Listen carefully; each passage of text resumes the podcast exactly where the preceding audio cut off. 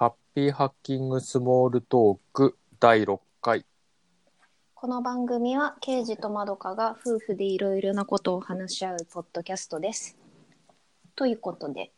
はい。えーっと今回は「バレット・ジャーナル」っていう本、えー著者はライダー・キャロルさんうんうん。でえーっとまあタスクというかタスク管理の本ってことになるのかな？もうちょっと目指してるところは広そうな気がするけど。まあ、タスク管理も含めたライフログっていうか、うん、ライフログとかノート術とかって言えばいいのかな、うん、の？なんか、その本ですね。うん、ですね。でバレットジャーナルというのは、まあ、ノート術というかそのノートとペンで日々の記録とか、うんあのやりたいこととかいろいろ書いてやっていきましょう。でそうすると頭がすっきりするしいろんなことができるようになりますよっていう本ですね。うんえっ、と出版されたのは割と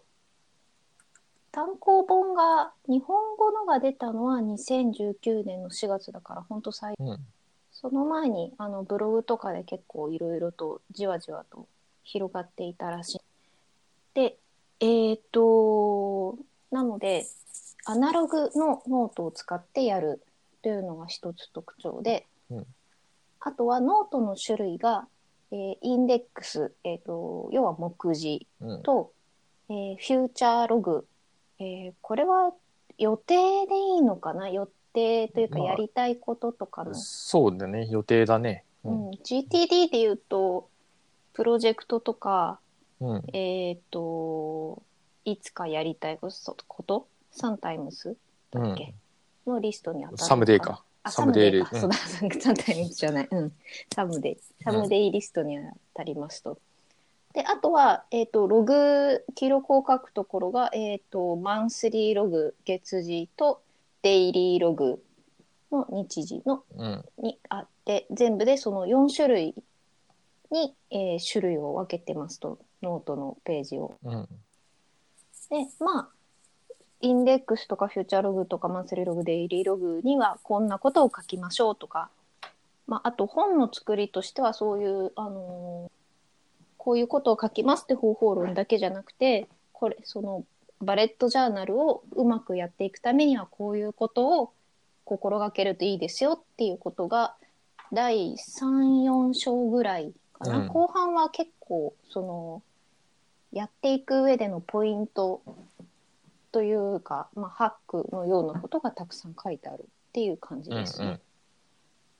こんな感じで合ってるかな説明としては。そうですね。で、多分これの、まあ、バレットジャーナルの一番メインなのが、えっ、と、2パート2のラピッドロギングっていう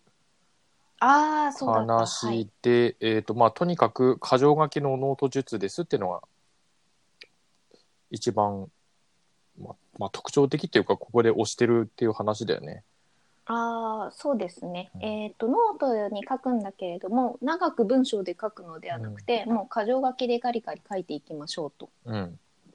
でその書いていることが箇条書きなのでタスクなのかログなのかえっ、とトゥ、えー、トゥドゥなのか、うんうんまあ何種類かあってそれは頭につける、えー、と記号で区別をしましょうっていうそういう提唱をしてますね。なんかもう、とにかく、えっ、と、この本全般では、あの、手短に、あの、文章量少なくて、あの、情報量多くうん書くっていうのが、あの、基本になっているのかな。そうだね。まあ確かにあの普段私はアウトライナーとか使ってるので短く書くこともあるし、まあ、アウトライナーをデジタルで使ってると文章を書くこともできちゃうのであんまり気にしないで書いてるけどノートでやるんだったら最初から文章を書いちゃうと結構ごちゃつくのでうん。箇条書きにっていうのは結構大事なポイントなんだなとは思いうん。ました。あの、やっぱ今、ペンとか使うと、やっぱ遅いんで、速度が。あの、うん文章とかギリギリ書いてると、まあね単語だけ書くならともかくね、うん、だからもう箇条書きにすると多分続続きやすいんだろうなって気はします今。の感じ。要はノートつけましょうとかノートつけ始めましょうって言った時に、うん。うん、あのもう箇条書きでっていう風な制約ある程度かけちゃえば、うん。まあ、それに従ってやってるとまあある程度続くかな。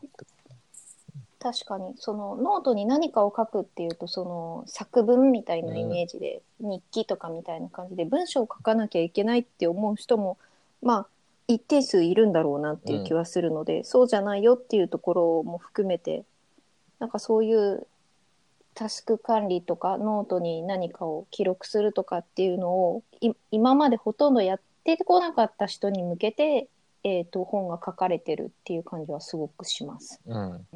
そんな感じかな。まああとはあの単語しか前もえっ、とまあ俺がノートとか使ってた時はあの本当メモ書きって言っても単語レベルでうん。あの要は3文字とか4文字とかでやっててもやっぱ後から見返しても意味ない感じがするので、ちょっと気になったワードだけ、えー気になったワードだけペッて書いているのが大量にあったところで、うん。あのまあ後から見返しても意味がないんで今意味が通じて最小限の、えっと文字数で書くっていうと、まあ、箇条書きでとにかく書いていけばいいよっていうのはいいんじゃないかなと。単語だけだと意味がないっていうのは読んでも意味が分かんないから意味がない。ってこと、うんそういうこと。ああまあ確かに、うん。単語だけだとなんだっけこれみたいなのは確かにありがち、ありがちなんでなんか結構そうなっちゃってるんたので。うん、あ前にアナログノートでノートとか書いてたに。時もメモとか、うん。うん、まあ、こういうふうに書けばっていうのは、まあ、ある程度フォーマットが決まってるっていうのはいいんじゃないかなって思います。って感じ。ざっうんくり説明すると、まあそんなかは思うんですが、うん。でえっ、とまあバレットジャーナル読んでみてえっ、と私はちょっと一部やってみるというかそのノートに書くというのをあの再開するというかやっています。え。やってみました。えっと、ある程度バレットジャーナルのに従って何個かやってみるって感じ？そんな感じ。もともと、もともとっていうか、昔スマートノートって、まあ、うん。あの、岡田斗司夫が提唱したのがあって、まあ、とにかく、あやっぱり頭の中にあることを書いて、こう考えを深める訓練をしようみたいなのがあって、うん。アナログノート書いてたんだけど、あ、もっと遡ると、あの、情報は一冊のノートにまとめなああ、あさったいっていうね。あったね。ありましたね、奥野さんの本とかもあって、書いてたりしたんだけどまあアウトライナーあるとアウトライナー便利だなって言ってそれうにん。うん。なった。というか、あのーどうしても後で見返す前提で書くノートってなるとだんだんデジタルに負けてっちゃう感じがあったので、うんうん。結局アナログの、まあ、デジタルも見返さない問題っていうのは時々言われるんだけどアナログのノートだってもっと見返さないからうん。まあいいかって思っちゃって。うんうん。っていうのがあってまあもともと結構そのアナログのノートに何か書くっていうのは結構好きだったのでうん。これを機にちょっと復活させてみようかなと思って一部やってますう。んうん、で一部っていうのはいわゆるバレットジャーナルではいろんなことを書いていいあいろんなことを結構あのもう書けるようにあのバレットジャーナルの方法論っていうのがほぼほぼ出来上がっているんだけれども、うんいわゆるそのタスク管理とかやりたいことそのサムデイリストの内容の管理とかはもう、あのデジタルのアウトライナー、まあ、具体的にはダイナリストだけどでやってる方が正直便利だなと思っているので、うん。そっちは別にバレットジャーナルでやんなくてもいいかなと思ってっていう感じです。そうね。まあ、やりたいことは夫婦で共有するって話もあるんで、あダイナリストだいでね。うん。ううんん、やっぱデジタルルに、いや、共有したやつはやっぱ基本デジタルになるよね。ってのがいつでも見られるしね、見といてとも言えるし、ねうんっていうとこなので一部だけアナログえっ、とで一部っていうのはどういう使い方なのかっていうと,、えー、とインデックス目次ね。これは一応ページを割いておいて、うん。あとはマンスリーログとデイリーログをやってる感じうんうん。基本的にロギング。ロギング、うん。なんか思いつついたこととか考えたことを書いておいてみたいな感じ。で基本的にはデイリーログっていうかんあマンスリーログで1行2行日記を書いてデイリーログでなんか思ったこととか考えることっていうのをつらつらと書いて、うんでその中でちょっと大事そうなことだけインデックスに入れとくかなっていう感じです。あ一応インデックスは機能してる。一応これ書いてこれは後で見てもいいかなっていうことは、うん、書いてる。うん。でもそのうーんまあ書いてる中であのタスクに消化されたものとか、うん。これは買おうとか思ったものとかはもうダイナリストに移しちゃってます。うん。うん。だから何があるかっていうとなんかこういう取り留めもないことを考えたよっていうのでまうんあ後でそれこそこのポッドキャストで話せそうなこととか、うん本の感想でこうだったなとかだったなって考えたことをまああのインデックスにはまあトピックとして残してる感じなるほど。まあ、なので基本ログでしかもまあ割とどうでもいいことうん。っていう寝る前にぼーっと考えてることで今日こんなだったなとか見たやつでこんなのあったなっていうことをちょっと考える時間にしてます。うん。うん。でまあそうするとちょっとバレットジャーナル自体のちょっと意図とはまああの管理的なところタスク管理とかそういうものが全然入ってこないので、うんまあ意図したものの多分すごく部分的なとこしかやってないとは思うんだけれども、うん。まあ、自分としては結構この使い方はあの満足してて、うん。うん。で寝る前にですねやっぱり携帯とかタブレット見たくなっちゃうんですよ。うんでもあんま良くないなと思っていて、うん。うん。その日一日を振り返るとか今日気になったことあったなみたいなのをゆっくり考えるのにはあのノートが一番だっていうようなことがバレットジャーナルのところには書いてあってまあ、そうね。それについてはむ昔ノートを書いてたりしたからそうだよなって素直に思ったんですうよね。ん。まあ、その通りですからね。まあ、なので、まあ、ちょっと1日1回以上そのノートにペンとノートでアナログに、えー、と脱デジタルでうん。向かい合ってなんかちょっと考えるっていう時間はいいなと思って。うんもともとね、まあ、ダイナリストもあのあんまり携帯とかタブレットでは入力しないんだよね。まあ、基本パソコンだよね、あれ。そう文章文章というか、まあ、箇条書きなんであの外に出てて思いついた時とかはもちろん入れてるけど家になるとどうしてもキーボードになりたくなるのにパソコンもないかなっていう気がするのでノートはちょっといいかなと思うデジタルデトックスですね。だからまあだから何を目的に入れたのかというとちょっとデジタルデトックスな時間を作りたいと思って、うん。バレットジャーナルをちょっとロギングだけうんやっていると。で、そのロギングのまとめ方として、まあ、インデックスっていうのをちょっとまあ使ってるっていう。ちなみに前のノート取ってた時と比べてもうん全部箇条書きにして、なんかいいなって思ったりしました？ああ、でも、あの、箇条書きに全部してるかっていうと意外としてなくて、なんかまあ日記みたいな感じだから、そうう、んだから別に文章でつながってないんだけど、箇条書きにしようっていうことにそんなにうん。こだわってないです。うんうん。いや、でも書く上ではやっぱり箇条書きが楽なのは分かってるので、うん。やってるけど、うん。あんま意識してないかな、じゃあ、えっ、と、まあ、タスクでもないから、あの、文章の先頭になんかマークつけたりとかも特に。うん、なんかそのアウトライナー使いとしてなのかどうかわかんないけどその同じレベルででその箇条書きを並べるときはどうしても何かこうマークをつけたくなるので、うんその箇条書きのトピックだっていう示すあの横線ピっていうのはうんなんか引いてるけどすごく適当に使ってます。なるほど。あの点打って後で×にするとか、うん。あの右向き矢印にするとか左向きに矢印にするとか全くもって使ってません。はいはいはい。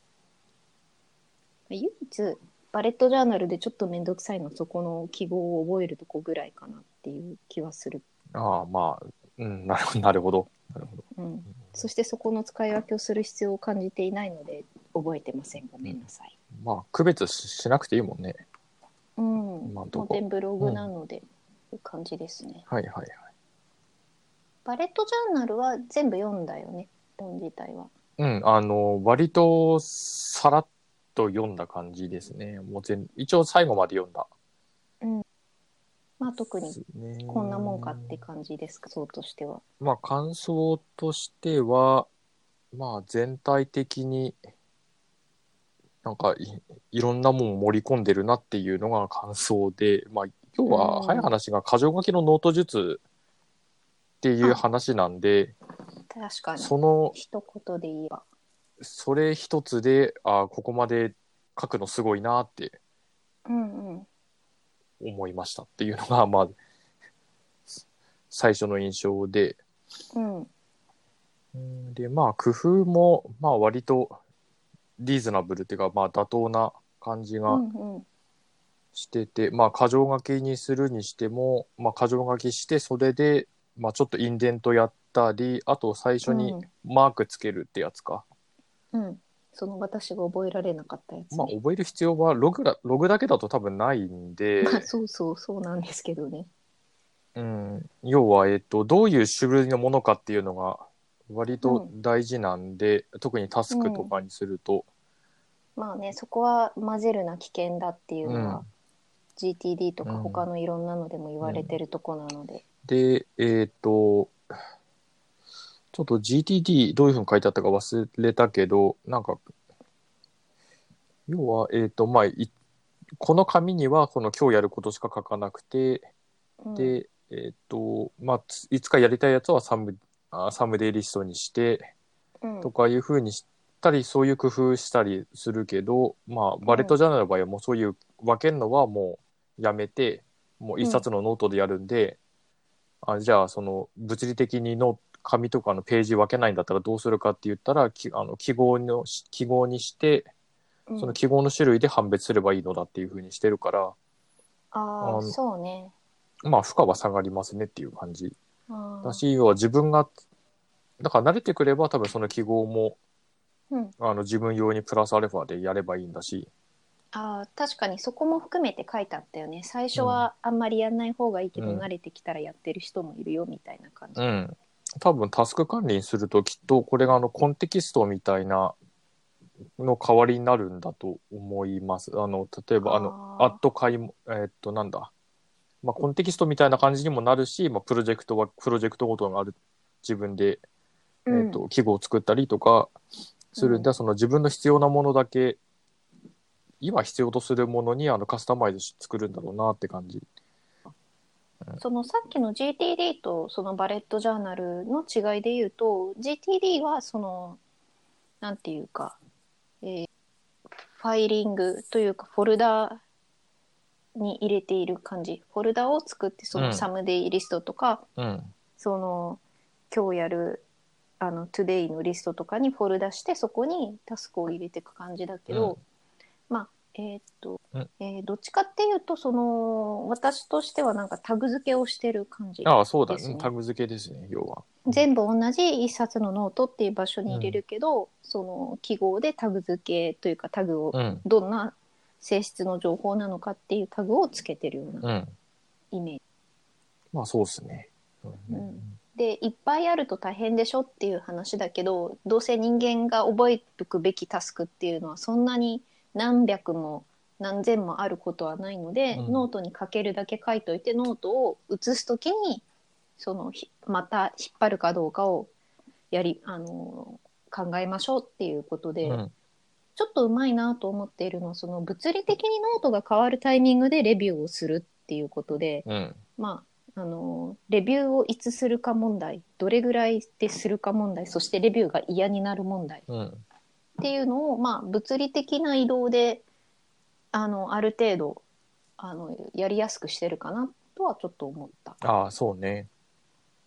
なんだっけなレビューはこれぐらいでやった方がいいある程度見直しはした方がいいよとは確か書いてあった気がするけど、えっ、と、多分あの、タスク管理使うときは、あの、えっ、と、なんか、マンスリーロンかなんかのタスクページとかに、なんか書き写すだとか、一応、なんかマイグレーションっていうお話はあるよね。まあ、これが多分レビューに、GTD のレビューに当たるんだけど、うん。そう、だからた、その、マンスリーログのページに、まあ、マンスリーのタスクが書いてあるんだよね。うん。タスクっていうか、まあ、私の感覚で言うと、複数タスクが組み合わさってる、多分プロジェクトみたいなもんだと思うんだけど、うんどっちかっていうと。うん。で、だから、マンスリープロジェクト、うん。マンスリータスク、まあ、言い方はどっちでもいいと思うんだけど、があって、まあ、それができたかできないかみたいな話のが元のノートにはあるもんね。そうね。だから逆に言うと、そのページに入る分ぐらいしかプロジェクトは書けないんだけど、まあ、その、一月二月でノート一冊だっていうのを考えると、あと、まあ、特にマンスリーログの場合は月にいくつって決まって作ってるので、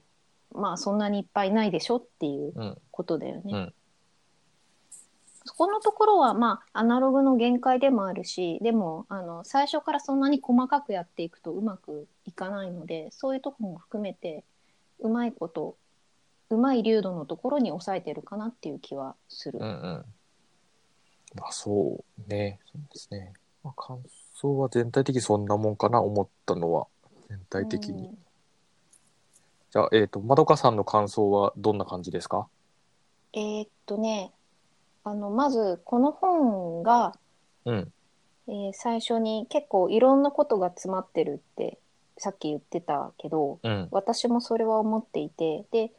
本文を読んでるにこの本自体が、えー、とあの著者がバレットジャーナルっていうものをブログとかで提唱してでやってる人の実践してる人のコミュニティとかがかなり大きくなってこうバレットジャーナルっていう方法論がだいぶ洗練されてきてから満を持してこの本が書かれてるっていう感じがするのね。うんうん。で、なので、そのなんか、とりあえず私はこういう方法でやってるからみんなやってみようよっていうとこではなくて、もっと広まってからうん。まとまってるっていう感じなので、その、やる上で必要なことっていうのを結構その全部盛りにして本を一冊作りましたっていう感はするなって思いうんました。で作りにもちょっとそれを感じていて本の第1章と第2章がそのバレットジャーナルとはどういうコンセプトのものかとかノート1冊とペン1本でいいんですよとかその、えー、と記号はこういうふうに使いますよとかララピッドローディングっていうのが基本ですとかそういうのがまあずっと書いてあるんだけれども、あの3章以降のところはその方法論じゃなくてあのこれをするとどういうことになるかとかあの、うん。これっていうかバレットジャーナルをあの導入するとどういう感じになるかとかやっていく上でおそらくこういうので引っかかるんだろうっていうところを先回りしてうん。言ってる感じそのおそらくそのコミュニティの中でで出てきたいろんな意見とかそういうののあの QA として溜め込まれてきたそのコツっていうかなうん。っていうのがあのいっぱい詰め込まれてる気がした。うん。特に3章は私がちょっといろんなところでいろんな本で読んできた、あのーこういうライフハック的なものがすごいいっぱい詰め込まれているなと思っていて、ああ、うん。なんか、とりあえずいろんなものの詰め合わせって感じがしますよね。うん、なんかあのいろんなところであのこの概念提唱されてたなみたいなのがうん。いっぱいあるなと思っていて、あのそうですね。私がそのそれこそノートに書いてるのだけでも、えー、とタスクは細かく砕いてフィードバックを短いサイクルで取ってあのやる気を保ちましょうとか、うん。自分の人生をどういうふうにしたいかっていうのは死ぬ瞬間にどう評価されたいかから考えましょうとか、うん。えー、とあとフロー状態、えー、と筑前とミハイさんの言ってるうん。フロー状態を、えー維持する話とかうん。うん。あと幸福っていうのはあの何かを達成したから幸福になるわけではなくて、うん変化している状態自体を幸福と呼ぶんじゃないかとか、うんあと頭の中からモヤモヤを追い出すとかああ、全部書き出してね。うん。そうそうなんかねいろんなところでそういういろんなハックの人たちが言ってきたものとかその心理学とかであの提し提唱されてきたりとかうん。あとその行動経済学とかで言われてきたものとかをすっごいなんかいろんなとこから持ってきて載せてるなっていうう。ん。でまああのどれも、えっと怪しくない言葉なのが結構すごいと思うんだけどなんかすごいどっかで見たことがいっぱい出てくるなって思いながら読んでまあそうね、基本はただの箇条書きしましょうっていう本だからね、うん。これで応用先として、まあ、片っ端から取り入れてったっていうか、詰め込んでったっていうか、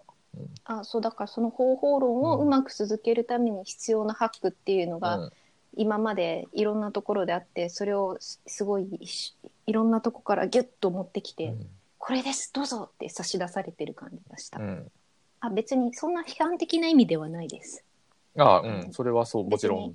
う。ん、著者がオリジナルじゃないからどうってことじゃなくてなんかやっぱりやってる上で出てくる意見とかつまずきとかのその解決っていうのを考えるとやっぱこの辺のあの考え方っているんだなってすごく。まあ、続けてる人はね、うん、でもこういうのって実際やってみないとそういう言葉ってなかなか響かないんだよね。なんかスルッと読めちゃうと思うので。そうね、これ、特にこういう本を最初に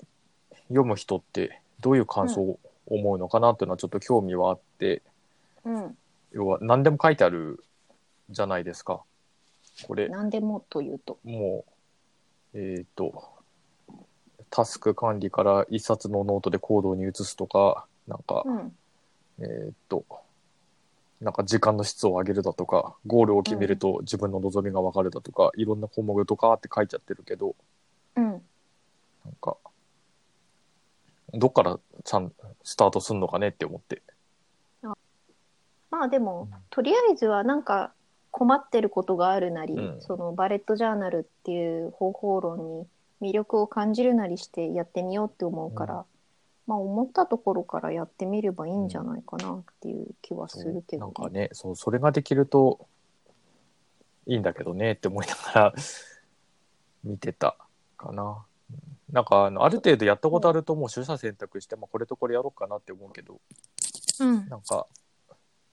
結構個人的にはこういうの、うんまあ何冊か読んでから雰囲気分かってきたなってとこあるんだけど、なんか全部同じ並列見えるんだよね、全部。あの、重要度が同じな感じに。あーあまあやってみないと分かんないからっていうのがそうなんだけど、その、えっ、と並列に見えるっていうのは重要素が何と重要度。何がな。何とな何と何が？え全部の項目。そのやあーこれやったらいいよ、やったらいいよ、これもいいよ、これもいいよ、あれもいいよってバーって、とりあえず並列で書いてあるじゃない？うん。で、その並列で、で、個人的にやってみたいところからやればいいっていうのは、自分の中でその中でどれが重要か、どれが重要じゃないかっていうのが分かるって話じゃないですか。うん。これ一回なんか、ふわっとやったことあるからなんか分かるような気もするので、まあ、鶏と卵みたいなもんなんだけど、うん。あなんかいっぱい並んでるとかえってどれからうん、やればいいか分かんなくなるみたいな感じ、い一応やり方みたいなのはおすすめ方法とかきっと書いてあったはずなんだけど、やでもこの本その辺結構抜かりないなと思うのは、その具体的なやり方はもう1章2章に書いてある最初はこうやりましょうっていうやり方一つ。うん。でやってる中であのこのバレットジャーナルを通じてあなたは何をしたいかみたいなところはなんかその、満貫全席的なうん、フルコフルラインナップみたいな感じなのでとりあえずやってみるのは多分割ともうみ一本道に作ってあって。うん、うん。でそのバレットジャーナルを通してお何時は何を成し遂げたいかっていうところはいっぱい並べとくんで考えてくださいっていう感じかなと思ってる。ただその考えるにしても材料がいっぱいありすぎると困るっていうのはまああの困るというか悩むどれからやっていくのかっていうのはもちろんあると思うんだけど。まあそうね。でもなやっぱり本っていうかあの考えられるものを全部並べといてあなたがあのとりあえず気になるものを手に取ってくださいねとしか言えないよね。こういうかあの本とか、まあ、別にブログとかでもいいんだけど。う。ん。1対1で直接見てなんかお悩み相談でも受けるんじゃないから限りはやっぱりそうならざるを得ないのかなと思ってうん見てた。そうこういうのはやっぱ、うん、なんか見ててやっぱこう難しいよなって思いながら書き方とかそういうのって本の構成としてね。そうだから12章読んでみてうんやってみて困ったらまた3章以降とかを読みながらそうすると多分そのその時自分が悩んでるところに答えてくれるようなのが見つかるかもしれないし、まあ、見つからなかったらバレットジャーナルコミュニティに行くんだろうなって思いながら見てました。ああ、なるほど。うん、ただやっぱりさっきも言ったけどそのコミュニティとか実践してる人がもう結構な数いてできてる本なのでその割と初初級者が陥りそうな Q&A であのよくあるケースっていうのはなんかフォローしてそうな感じを受けた読んでいてうーんと、どんな感じ、フォローっていうのは、あ本の中でもあの Q&A あったんだけれどもあの読んでやってみてあよくある質問ってまとまってるね、そういえば。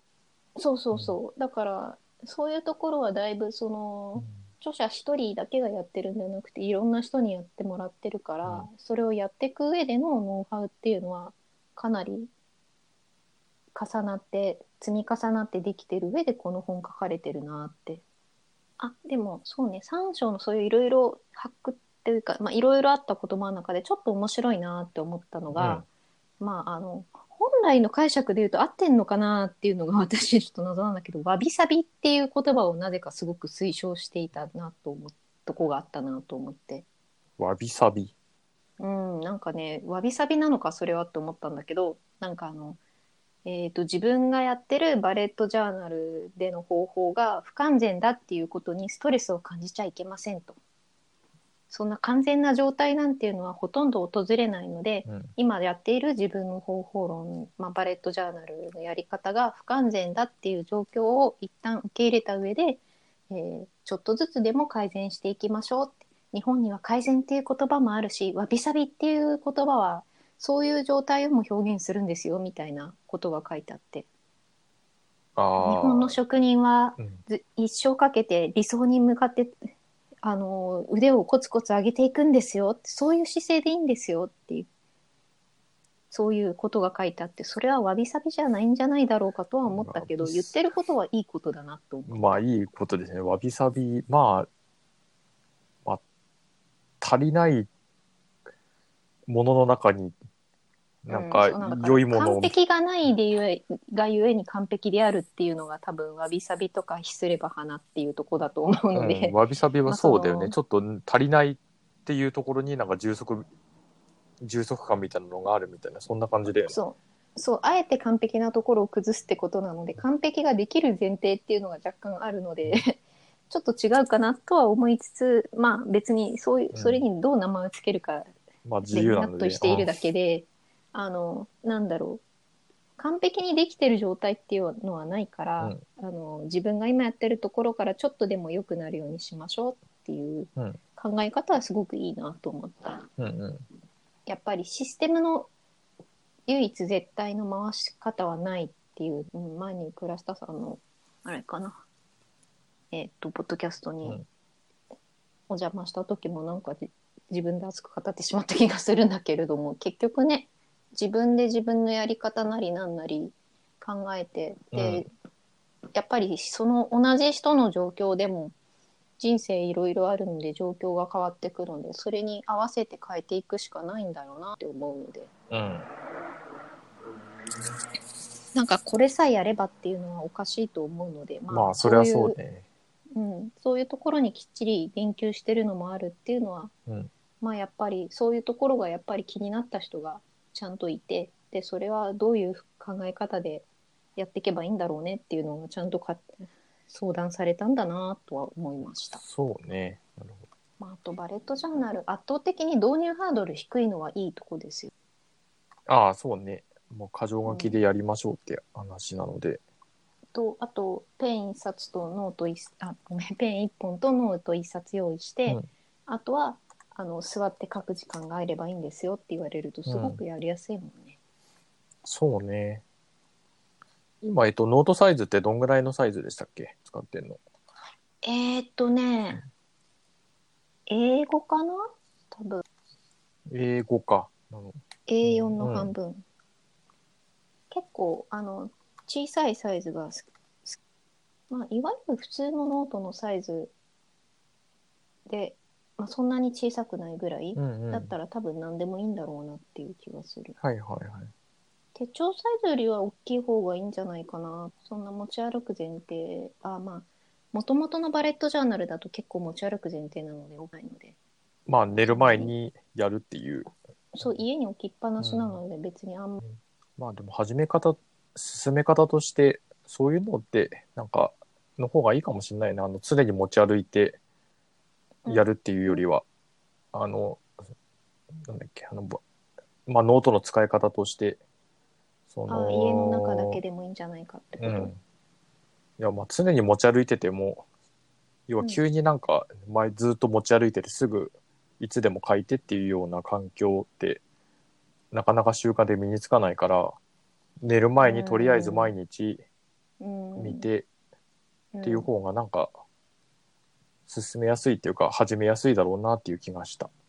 うん、だからっていう感じなんだけど、うん。まああとはねなんか外で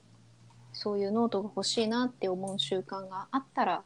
うん。そこに行く時には持ってくようにすればいいんだろうけど、うんしないだろうけどまあね例えばカフェに行ってか書いたりとしたいなって思うんだったら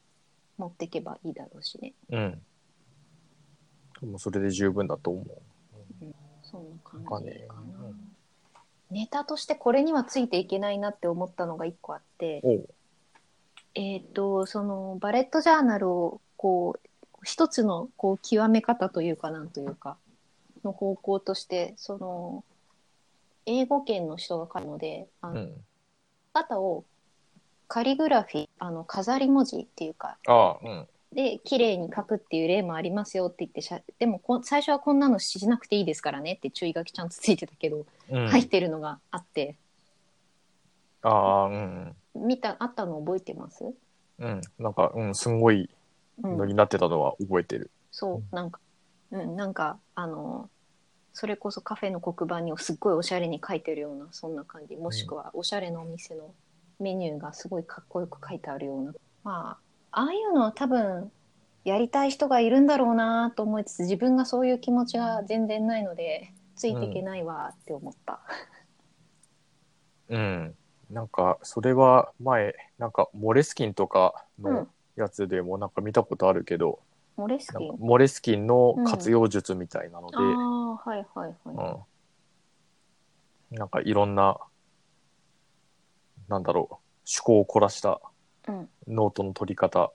うん。を紹介されてて、あーまあ多分に似たような感じなんだけど、まあ多分好きでやってるからそうなってるだけで、あー。うん。あの、す好きでやってるからそこまで行っちゃってるだけで、あ、そうそうそう。基本的にだから、みんなうんバレットジャーナルの人も、うんそれはやりたい人がそうやると楽しいからやってるだけで、別にあなたはここまでしなくていいよってむ,、うんむしろ書いてある感じなんだけどね。そう。なんかもう趣味の領域だからね、あそこまで行くと。そうだね。あ私それ見て思い出したのが、そのカリグラフィー見て思い出したのが、うん、ほぼ日手帳の使い方の例。ああ、そうね。ほぼ日も似たようなもんのやつあるね。カリグラフィーっていうか、そのなんかすごいイラストとかを描いてる人とか、あのそのそれこそイラストレーターさんがなんか日記っぽく書いてるやつとかを紹介してて、こういうのか使い方も素敵ですよねみたいな、うできるかいみたいなそうおしゃれ感がすごい出てる。そうそう無理ですうん無理です、うんみたいなうん。まあでもかっこいいっちゃかっこいいしそういう使い方を紹介するのはその、宣伝としてはありありなんだろうなっていう複雑な感覚です。うん。そうね。いろいろカラフルに、えん色鉛筆とか使ったりそうそうとか。れだからは、うん。うん日本人は結構イラストに走るけど、英語圏の人とかだと結構カリグラフィーにああ行く人も多いらしい。あんまり絵とかちまって描いたりするっていう日本人が何でもちょっとちらっとイラストをつけるっていうのはそんなにあの珍しいっていうかまあみんな皆さん世界中でみんなイラストつけるっていうわけではなくて割とカリグラフィー寄りの人とかも文化圏もの方が結構多いっていう話はなんかま見あ、ましたけななるほど。少なくともこの本で紹介されてるのはもうカリグラフィーばっかだよね。うん、イラストほとんどないね。そうねほぼ日とかでいくと結構ね、あの、シンプルな可愛いキャラクターが散りばめられてるっていうのが多いけど、あそうそうイメージはあるけど。うん。まあその辺は文化圏の違いうん。なんだ確かにろう確かなと。感想としてはそんな感じかな。うん。こんな感じですね。だから結構面白いとは思ったし、あとまあコンセプトがこのデジタルだ全盛時代にアナログでいきますっていうのはそれなりに結構面白いなと。ああ、そうね。そうねまあだからそのあえてアナログでいくだけあってアナログだからこそのその物理的な限度があるとかそういうところをうまく長所になるように考えてあるなっていうのはすごく感じた。まあだから非常に完成度のが高い感じの本ですよね。